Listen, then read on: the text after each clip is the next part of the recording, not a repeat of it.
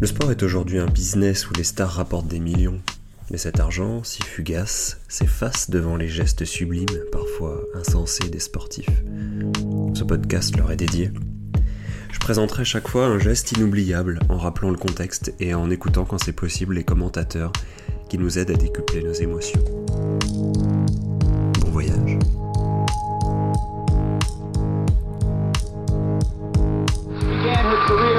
World class gymnast. And I'm looking for a backflip tonight. I don't know about you.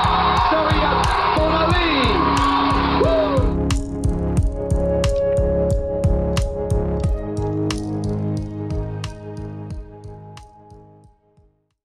En mai 1986, Surya Bonali réalise lors d'un gala de patinage artistique à Annecy un salto arrière qu'elle est alors la première à exécuter sur la glace.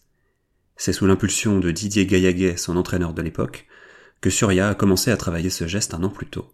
C'est une euh, jeune fille euh, comme les autres, mais elle a grandi d'une manière différente. Donc euh, elle est originale et je crois que sa principale qualité, c'est qu'elle est vraie, elle est pas factice. Le tempérament de Surya l'amène à repousser toujours ses limites. Entre 1989 et 1993, elle sera la première à réaliser des combinaisons comme le triple lutz triple boucle piqué ou la quadruple rotation qu'on ne lui homologue jamais à cause d'une rotation incomplète. Pour l'instant, c'est encore une petite fille qui est qui, qui adore la technique, qui adore les sauts et prendre des risques. Le côté féminin, le, le côté qualité de glisse, ça la passionne beaucoup moins. Surya est différente, c'est un fait.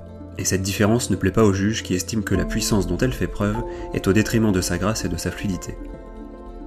Lorsqu'elle s'apprête à réaliser un salto arrière, elle marque un temps d'arrêt de quelques secondes qui sont considérés comme du vide pour les juges. L'ambition chez les Bonali reste intacte et en 1992, aux Jeux Olympiques d'Albertville, Surya veut devenir la première femme à réaliser le fameux quad. Et si la famille Bonali persiste dans son choix, bah écoutez, euh, ils feront le programme de leur choix, mais ils ne le feront pas avec moi. Surya le tentera malgré tout et échouera. S'en suivra alors une séparation avec son coach Didier Gaillaguet, et c'est sa mère qui l'entraînera et qui la poussera à atteindre ce niveau auquel elle aspire. Pendant des années, Surya et sa mère font un travail formidable. Surya continue de travailler avec acharnement son quadruple rotation et son salto arrière, mais surtout, elle s'attache à répondre aux attentes des juges et travaille son style et sa grâce. Malgré tout cet investissement, elle termine au pied du podium aux Jeux Olympiques de Lillehammer en 1994. La détermination de Surya Bonali atteindra un paroxysme en 1998 lors des Jeux Olympiques de Nagano. Malgré une rupture du tendon d'Achille, elle tient à participer et à se battre jusqu'au bout. Malheureusement, dans l'incapacité de réaliser les rotations qui lui permettraient d'accrocher une médaille, elle décide alors de placer son salto arrière. Le salto arrière de Surya Bonali est très particulier puisqu'elle le réceptionne sur un seul pied, condition sine qua non pour qu'un saut soit valide. Elle prend son élan, marque un temps d'arrêt pour préparer l'impulsion, et elle s'élance dans sa rotation arrière, jambe droite constamment tendue, et termine sa course sur son pied droit.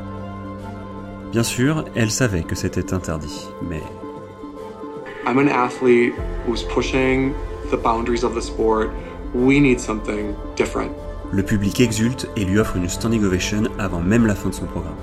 Les athlètes masculins seront impressionnés et la féliciteront avec un grand enthousiasme que les juges et athlètes féminines ne partageront absolument pas. Surya Bonali vient de réaliser en compétition officielle pour la première fois le salto interdit, appelé désormais le Bonali. Le prochain épisode sera consacré à Michael Jordan et à son shoot à l'aveugle de 1991. Je vous dis à la prochaine et d'ici là, n'oubliez pas de tenter des trucs.